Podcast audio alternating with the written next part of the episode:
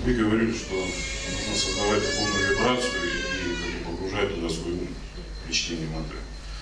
Что вы даже можете не успевать слушать слова Кришны, там, Рама, Харе, а, просто создавать духовную вибрацию. Я вот не пойму, на чем больше концентрироваться, на том, чтобы создавать духовную вибрацию или чтобы слушать саму мантру.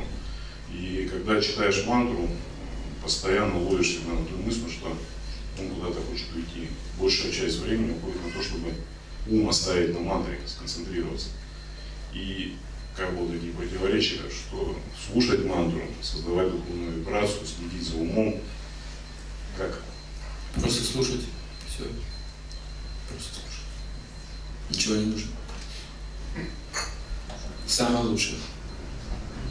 Просто слушать. Ничего больше не требуется. Но тут понятно, что он будет убегать.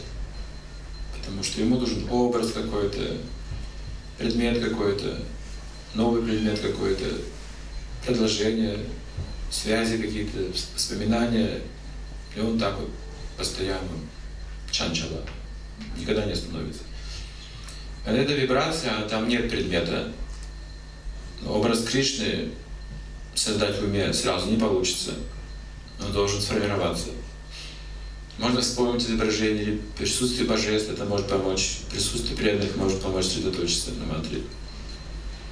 Но суть в том, что если человек просто слушает вибрацию, божество всплывает в уме само. Так или иначе. В форме лилы какой-то, или воспоминания возвышенных вайшнавов. И появляются ощущения. То есть то, как то, что мы начинаем чувствами воспринимать, присутствие.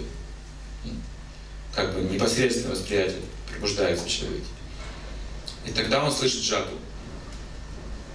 что звук становится живым, связанным с его умом, с образами, с какими-то конкретными деталями, что связано с Кришной или с преданными.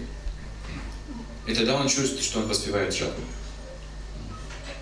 Но это исходит из самой вибрации, из звука. Пропада давал только такие наставления. Слушать звук, остальное всплывет. То есть, что я хочу сказать, не напрягайте ум. Не думайте против, противоречия ума, не создавайте, просто слушайте звук.